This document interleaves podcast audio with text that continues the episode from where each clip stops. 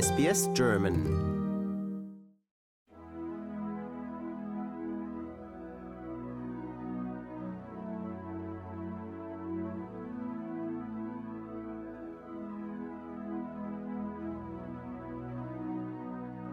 Herzlich willkommen zu Im Gespräch mit mir, Trudi Latour, am Donnerstagabend. Heute hören wir den zweiten Teil meines Gesprächs mit Eki Maas, dem Bassisten, Produzenten und teilweise auch Songwriter der Indie-Band Erdmöbel. Die vier Musiker Markus Berges, Eki Maas, Wolfgang Proppe und Chris Devüb gehen davon aus, dass man beim Musikhören oder wenn man in ein Konzert geht, selbst mitdenken muss, damit etwas mit einem passiert, was das eigentlich Spannende ist. Heute sprechen wir über den Song Hoffnungsmaschine, den wir in seiner deutschen und persischen Version ansprechen und Auszüge daraus hören werden.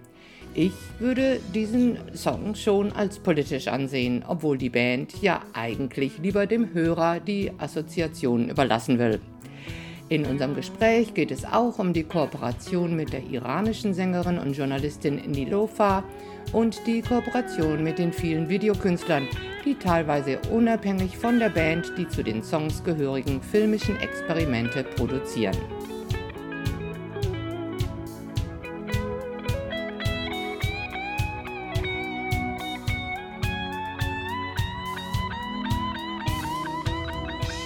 Wie gehen denn die Leute damit um? Ich meine, euer Publikum damit um, dass es manchmal ein bisschen schwer zu verstehen ist oder dass man da selber was leisten muss, um seine eigenen Assoziationen zu bewegen, dass man mehr interaktiv ist mit dieser Musik eigentlich als mit irgendwas, was so im Hintergrund laufen könnte.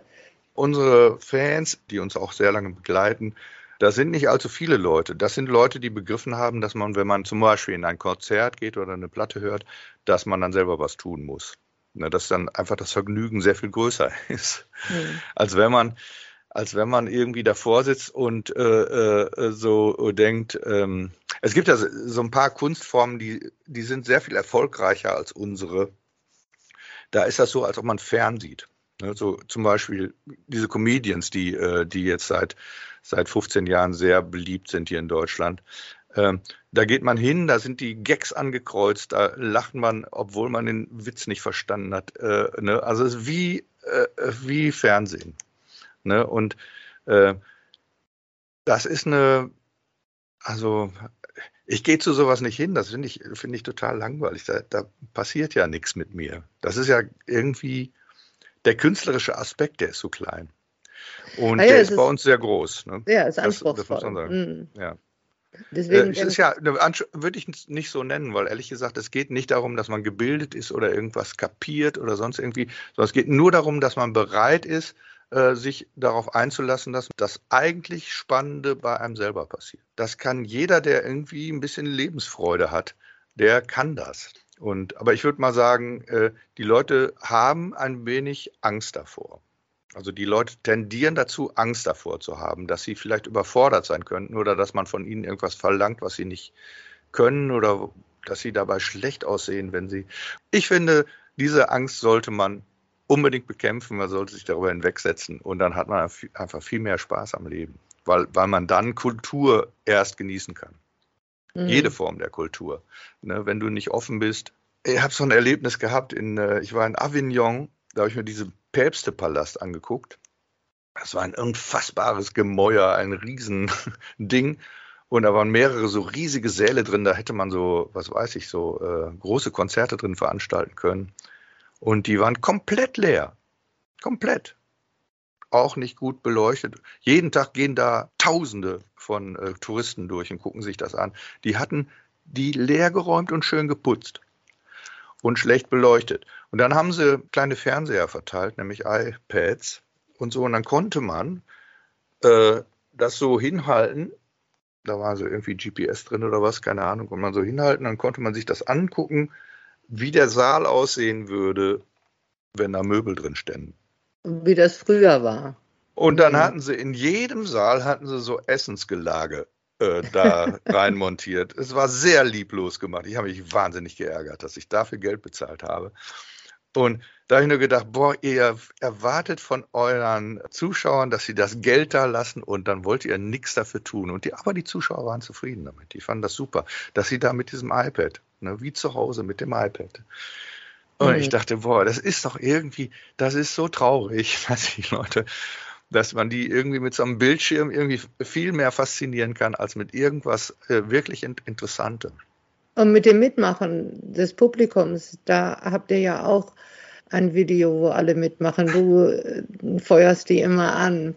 Um welchen Song handelte es sich da nochmal? Das war die Hoffnungsmaschine. Da sind wir ah, auf, auf, genau. nicht weit von hier, also äh, auf dem Ebertplatz, ein Platz, der in die Schlagzeilen geraten ist, weil da weil da äh, eine Drogenszene, also weiche Drogen, es werden, wird da äh, Marihuana verkauft. Natürlich von Afrikanern und so. Das Ganze ist rassistisch sehr aufgeladen gewesen. Der Platz war 20 Jahre lang nicht richtig in Gebrauch, obwohl er hier mitten in der Stadt ist. Wegen äh, den Drogenproblemen? Nee, sondern eher, weil die Stadt sich nicht darum gekümmert hat, da irgendwas zu installieren, was den attraktiv gemacht hätte. Es ist schon eigentlich, seit ich hier wohne, ähm, mein Lieblingsplatz gewesen. Da steht so eine Skulptur drauf mit so, so einem Brunnen, so ein ganz aufwendiges Ding irgendwie. Und das ist so ähm, aus Beton gemacht, also so brutalismusmäßig. Äh, nicht so richtig toll, nicht so richtig aufwendig, aber es ist, hat wirklich Atmosphäre, es ist ganz toll.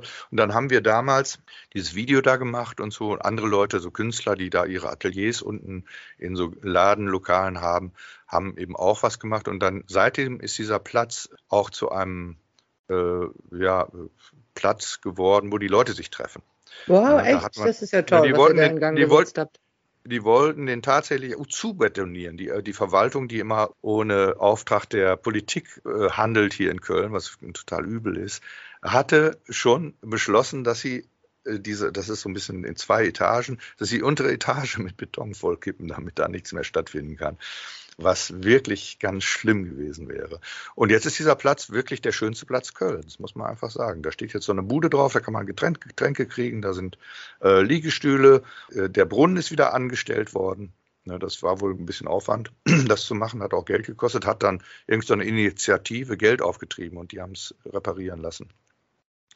Und die Drogenhändler sind immer noch da und man merkt irgendwie, das ist jetzt auch nicht so richtig schlimm dass sie da sind. Also da passieren natürlich immer noch so Sachen, dass sie sich gegenseitig hauen und so, aber dass man da als normaler Bürger, wenn man da äh, dahin geht, Angst haben muss, das haben die Leute längst äh, kapiert, dass das nicht stimmt. Und da habt ihr eure Hoffnungsmaschine als erstes hingeschoben, wie man ja auch im Video sieht. Und das ist ein Klavier, die Hoffnungsmaschine. Genau. Und da steht auch drauf, uh, this machine kills fascists. Und das hat dafür gesorgt, dass, sie, dass die Nazis auch tatsächlich kapiert haben, dass es um sie geht dabei. Dass nämlich die Nazis in Deutschland, äh, deren Hauptparole ist, ist doch, äh, das ist sowieso alles scheiße, es geht hier den Bach runter, deswegen sollten wir die Hoffnung aufgeben und deswegen ist Rassismus gut, deswegen ist äh, Deutschland den Deutschen gut, solche Sachen. Das haben die kapiert und ich musste wohl ein Jahr, Jahr lang jeden Tag ganz schlimme Kommentare unter dem Video löschen. Das habe ich auch schön fleißig oh. gemacht, weil ich wollte nicht, dass das irgendwie unter irgendwas steht, was ich gemacht habe. Rassistische Kommentare unter dem Video? Ja, also da, da standen schlimme Sachen. Ich kann davon nichts. Also das, das Lustigste war, dass äh, Gott sei Dank äh, hat die Sonne nicht geschienen, sonst hätten diese diese äh, versifften äh, Hippies da auch noch nackt getanzt. Das fand wir lustig. Weil es ja stimmt. Nee, nee, hätte nicht gestimmt. Also wir haben so lustige Pullover an und solche Sachen. Das sieht schon ein bisschen lächerlich aus und es ist auch in Ordnung. Also tatsächlich ist so, äh, dass wir kein Problem damit haben, dass die Leute uns lustig finden. Ich meine, das gehört dazu, wenn man Künstler ist. ist ja, man will ja auch gute Laune verbreiten und das, das sieht man ja auch Natürlich. in dem Video, dass die Dutzenden von Leuten, die da mitgemacht haben und den Refrain mal mitgesungen haben, dass die auch richtig Spaß hatten, ne? Ja. Hier dann mal das Lied Hoffnungsmaschine, aufgenommen auf dem Ebertplatz in Köln von Erdmöbel mit Judith Holofernes und einem recht großen Flashmob. Das Video dazu befindet sich auf YouTube mit dem Zusatz Ein Lied für unsere harten Zeiten. Hoffnungsmaschine. Eberplatz, Eberplatz, Eberplatz. Kommt alle her. Kommt alle hier, kommt alle hier.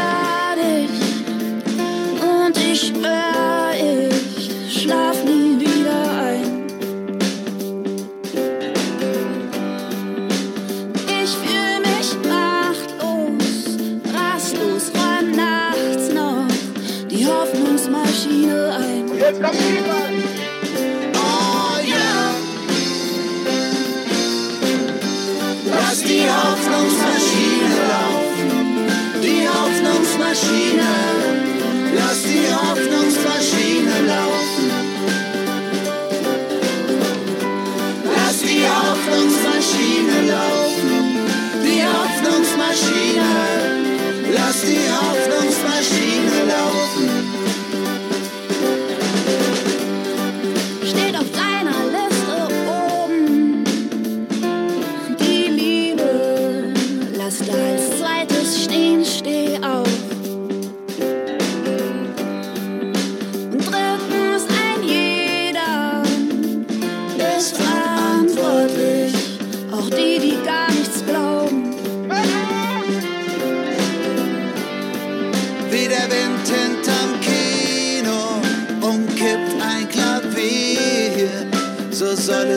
even more elegant.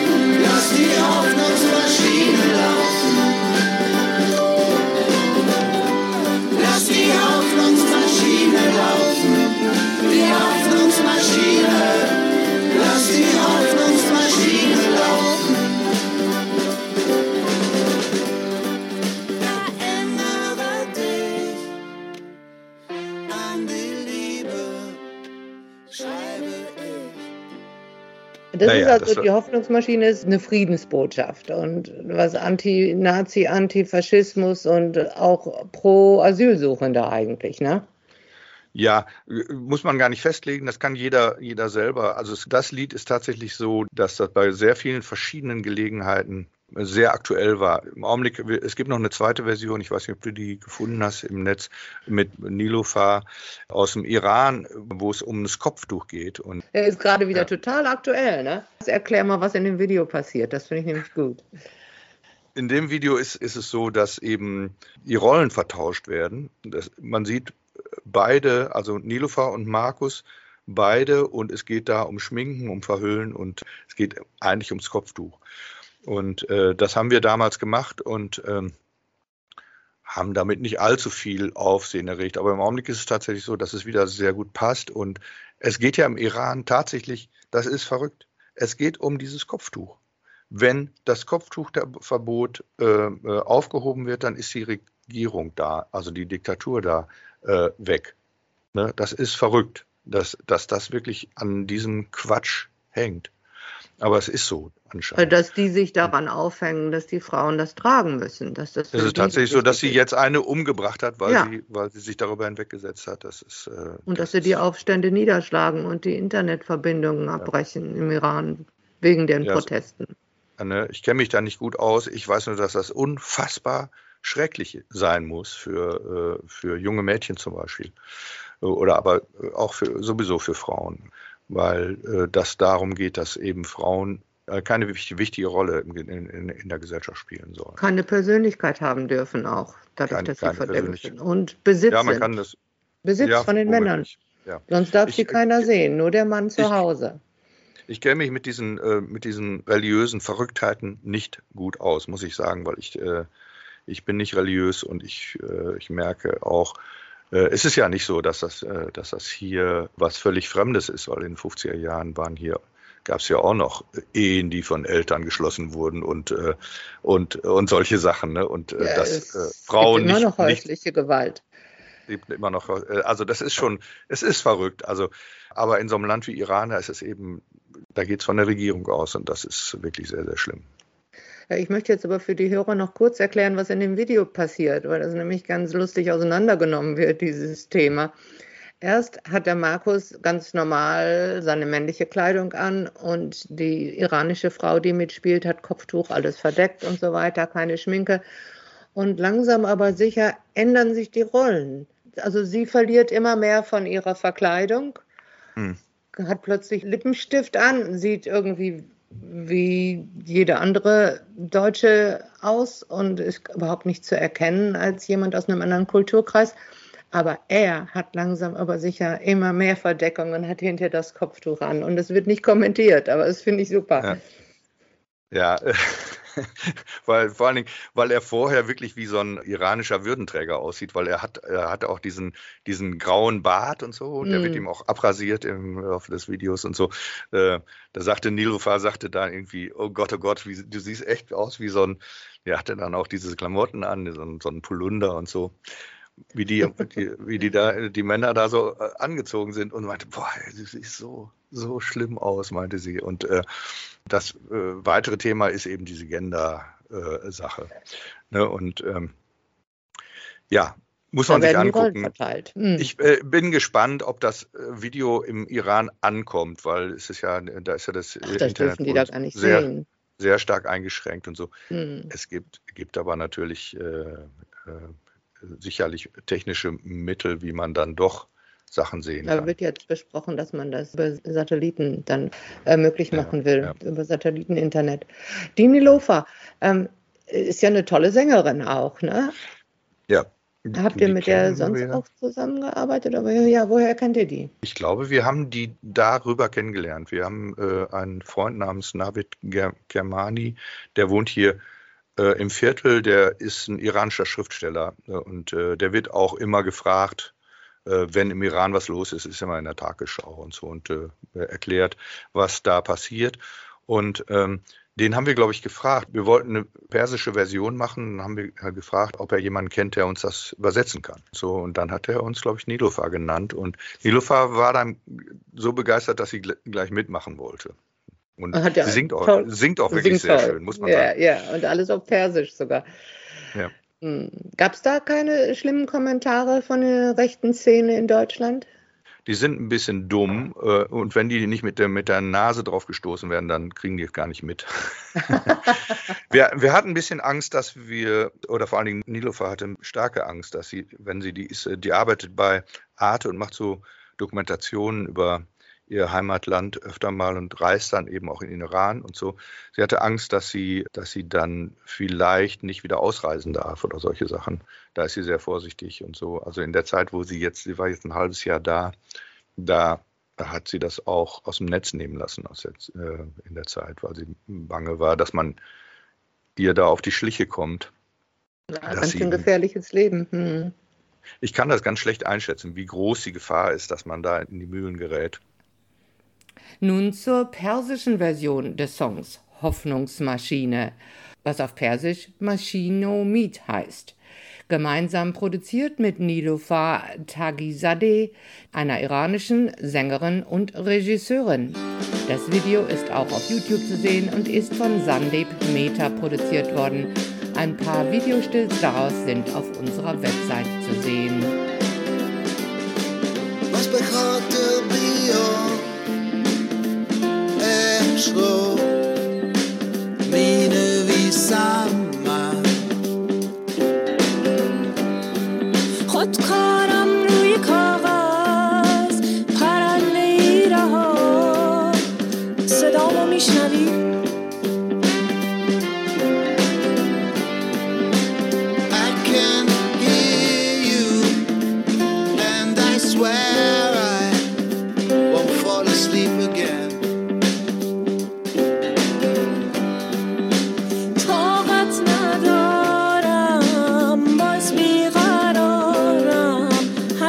شب می‌خوام ماشین امید رو را بندازم.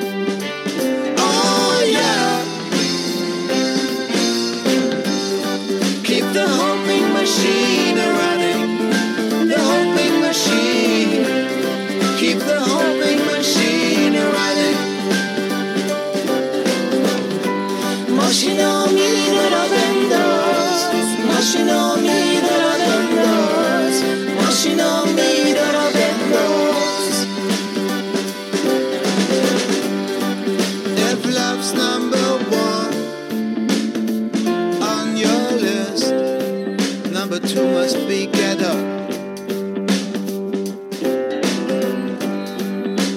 And number three, everybody's responsible, believe us or not.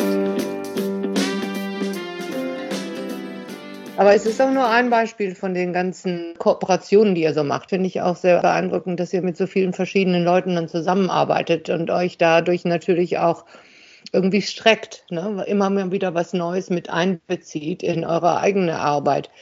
Wie ist das mit den anderen Filmemachern, mit denen ihr da zusammen was macht? Ist das eine gute Kooperation oder machen die das dann einfach für euch oder wie ist das?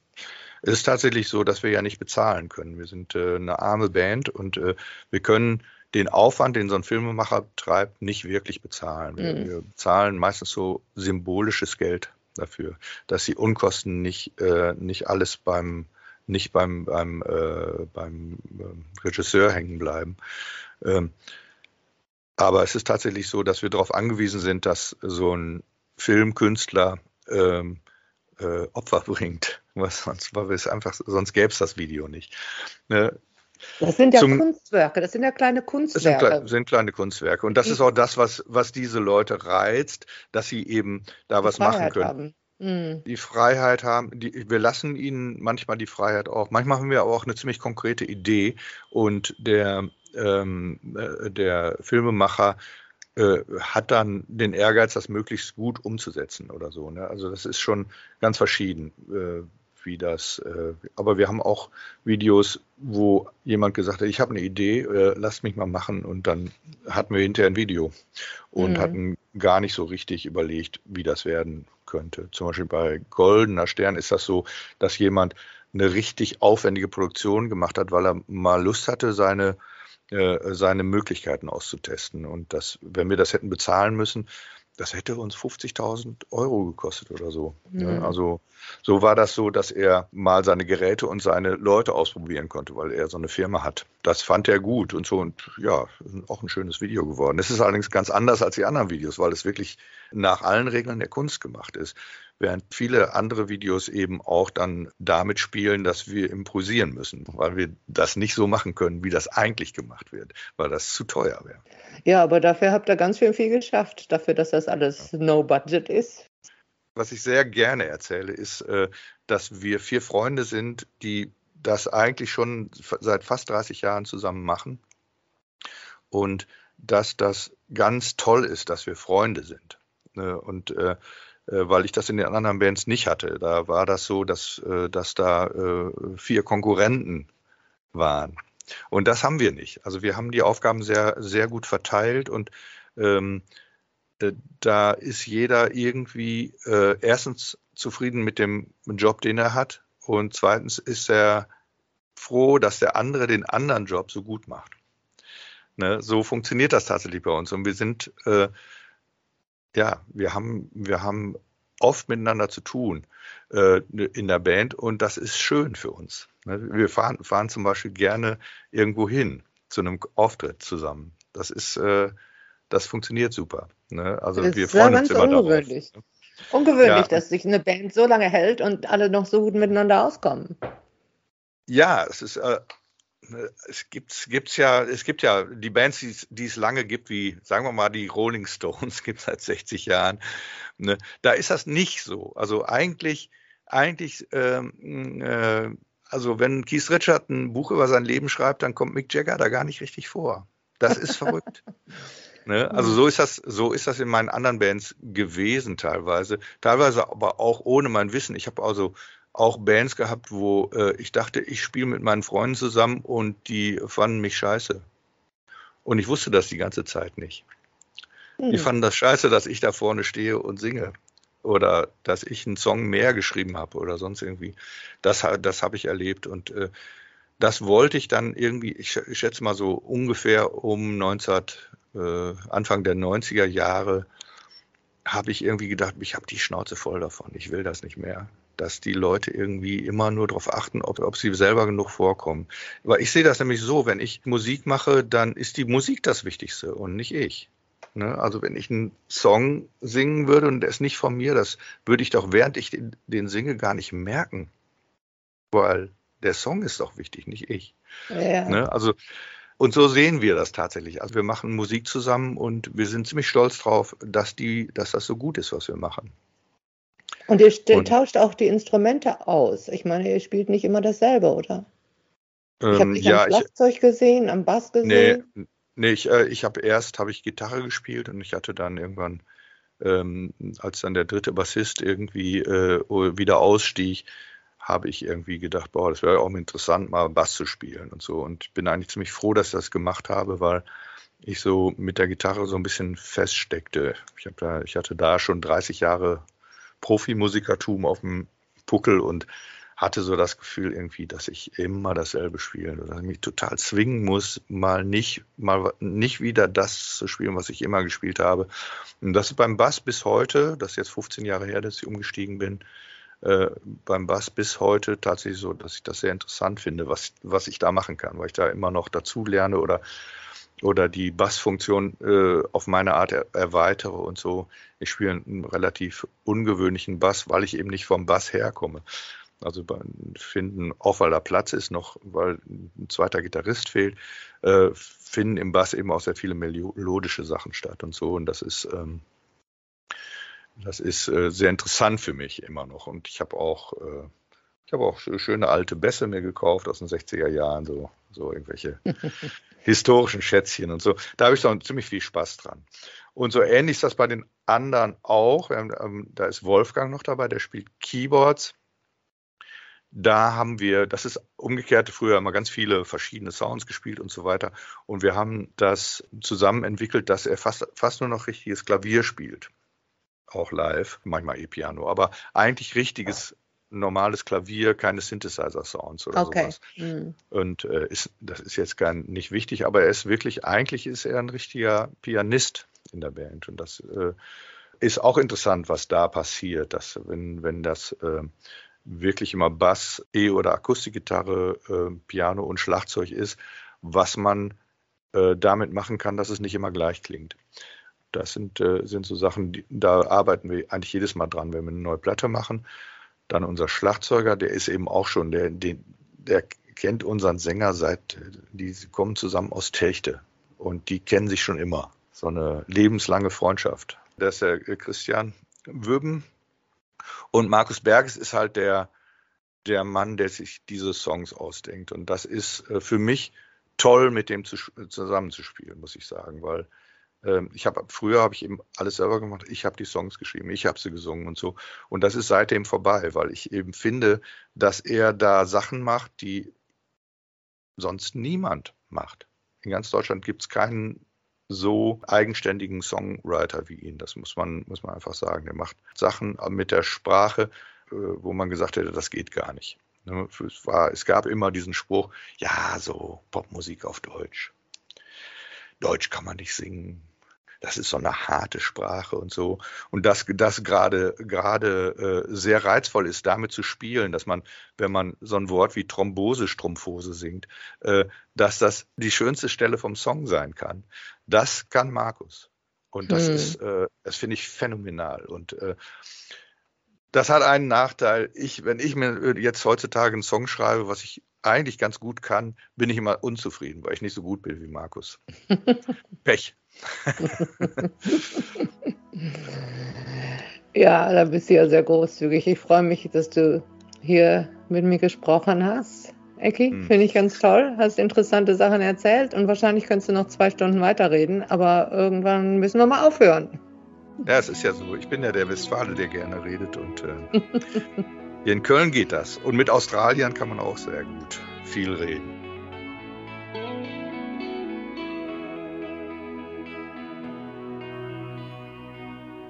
Wir hörten den zweiten Teil meines Gesprächs mit Ecki Maas, dem Bassisten, Co-Songwriter und Musikproduzenten der Kölner Kultband Erdmöbel.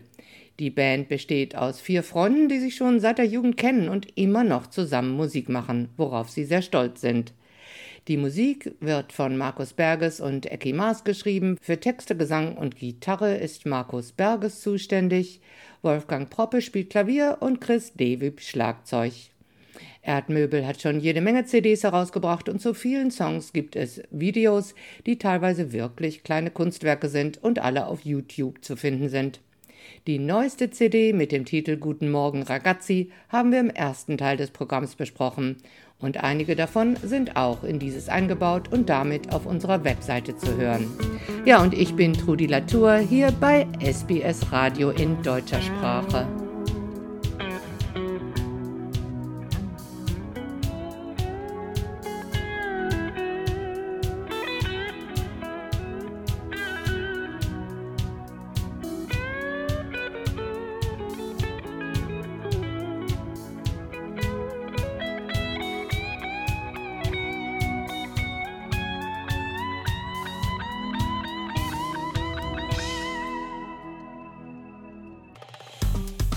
Wir sind SBS German. Weitere Inhalte finden Sie auf sbs.com.au/german.